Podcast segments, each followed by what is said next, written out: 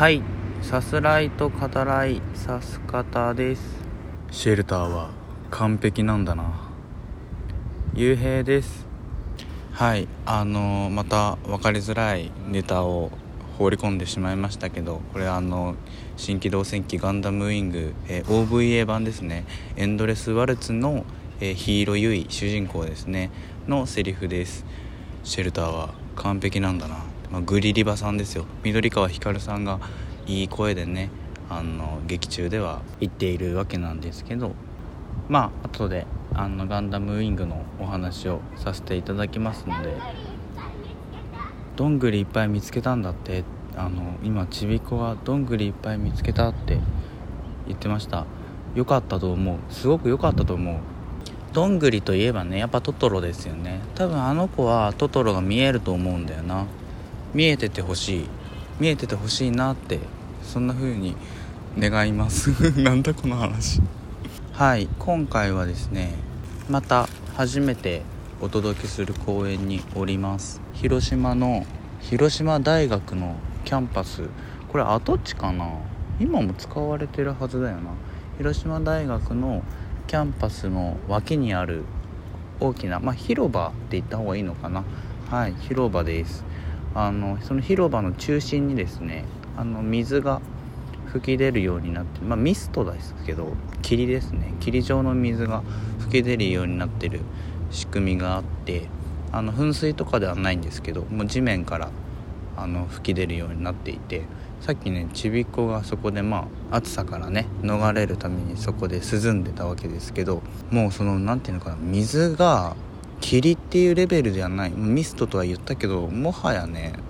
あの霧っていうレベルをだいぶ超えてましてもうびっしゃびしゃにねびっしゃびしゃになってたんだよな子供たちがな。はい。あのさっきねどんぐり拾ったって言ってた子がすごい良かったと思うんですけどどんぐりやっぱどんぐり拾える拾えないっていうのはだいぶ違うじゃないですか。どんぐりは拾っていきたいですからどんぐり拾えてね良かったなと思うんだけどその子がねあのご両親と一緒にその広島大学のキャンパスの横で今テントをね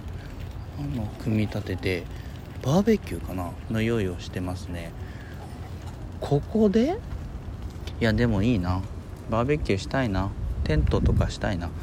テントをやってみようかな。あの友人のね、まあ、それこそあのゲストで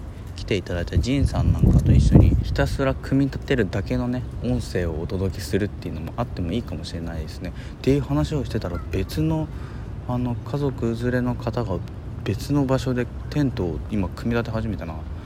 ここはテントを組み立てる広場なのか？テント広場なんだろう。テント広場ですねここ。はいあの、ここまでね、まあ、公園に来るまでってことなんですけど久しぶりに僕きちんとしたって言っていいのかな。あの散歩をしまして僕散歩が大好きなんですよ。あの緊急事態宣言最初のねあの発令されてから散歩が大好きになりましてよく歩くんですけど最近はね、まあ、特に理由これと言ってないんだけどあのなかなか散歩できないなっていう状況が続いてて。でもこれあの収録する前にちょっと久しぶりにねしっかり散歩できたんですけどやっぱいいですね。今日すごく暑いんだけどめちゃめちゃやっぱ歩くのはいいんですよね。さすらいと語らいですからね。やっぱねさすらう時間をちゃんととっていきたい。本当基本さすらいですからね。語らいよりもさすらっていきたいっていう。いや分からんな。それはどっちかな。まあどっちでもいいっちゃどっちでもいいな。うん。という話をしてたらまた別の家族連れがあれ？テントだな。テントをまた組み立て始めてるな。あれ？やっぱりここはテント広場なのか？テントを組み立てる用の広場っていうことで合ってるんだ。合ってるのかな？そんな文化が広島にあったのか？テントを組み立てる広場がある。テントを組み立てようみんなで組み立てようっていうそういう文化があったんですね広島にはね。我が地元にはね。そんな文化があったみたいです。はいということでですねガンダムウィングについてお話ししていきます、えー、聞いてくださってる方ご存知でしょうか？新機動戦記ガンダムウィングですね。言わずと知れたあのガンダムの1シリーズとなります。地球とコロニー、ま、宇宙空間で住む人々ですね、えー、地球とコロニーの不和が続く時代でコロニー側から、まあ、コロニー側がこう、まあ、ある種コロニーっていうのは植民地みたいなもので苦しい生活をその中でのその中で暮らす人々っていうのは強いられてるわけなんですけどコロニー側から5人の少年たちがテロリストとして地球に送り込まれます。ヒーロー・ユイデュオ・マックスウェルトロワ・バートンカトル・ラバーバ・ウィナーそしてチャン・ウーフェイというね5人の少年たちですね。そして外務次官を父に持つリリーナ・ドーリアンという女性との出会いによって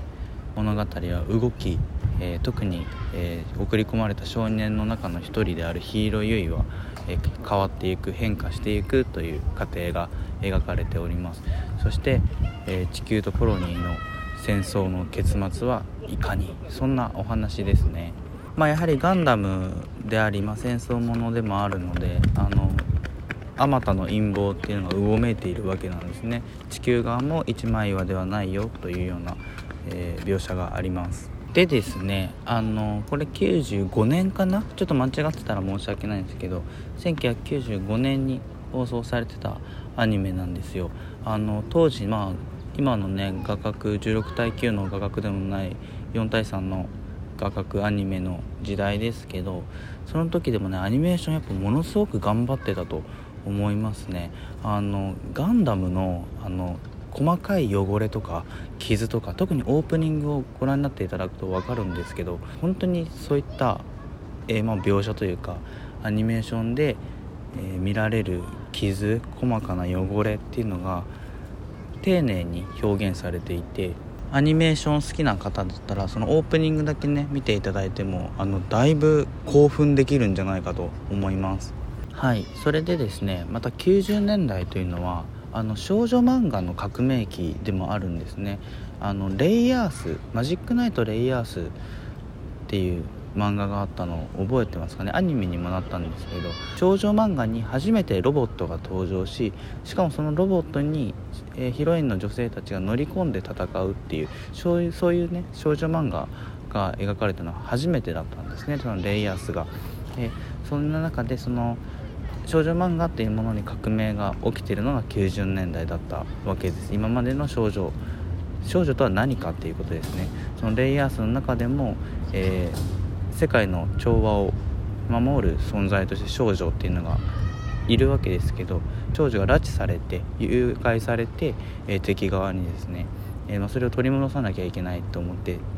ヒロインたちが戦うんですけど実はそれはあの誘拐ではなく駆け落ち敵側の男性と恋に落ちたその少女が、えー、駆け落ちしていたという話になっていてその少女に背負わす運命というか宿命ある種の少女性ですよね。そこをだいぶ批評したざっくりこう切り込んだそういった少女漫画でありアニメがレイヤースだったんですけど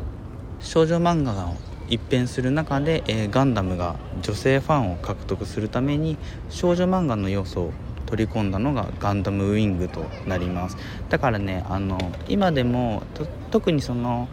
ファーストガンダムですねが好きな世代にとってはあの、まあ、一部なんですけどガンダムウィングちょっとねチャラチャラしたところがあるってね見なされてしまう部分があるんですけど僕はねあのそういった声にはね全力でウィングをね擁護したい擁護側に回りますよ。だって僕が初めて見たアニメでもあるんですよ人生初めてね。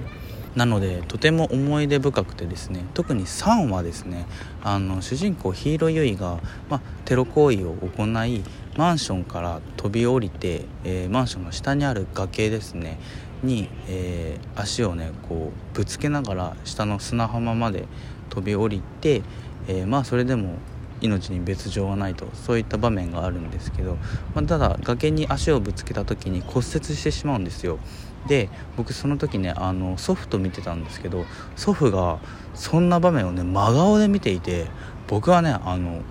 大人になったらえ自分で骨折を治せるようにならないといけないのかなってそんなことをね思いとても恐怖したというね。それがね僕のまあガンダムでもあり最初のアニメ体験でもあるんですけど。はいという話をしてたらもうすぐ11分だな。これはガンダムウィングの話までいくとこぼれますね。確実にこぼれるので、えー、次回に続きます。すいません。なので今回はここまでとなります。では最後にテントを買おう。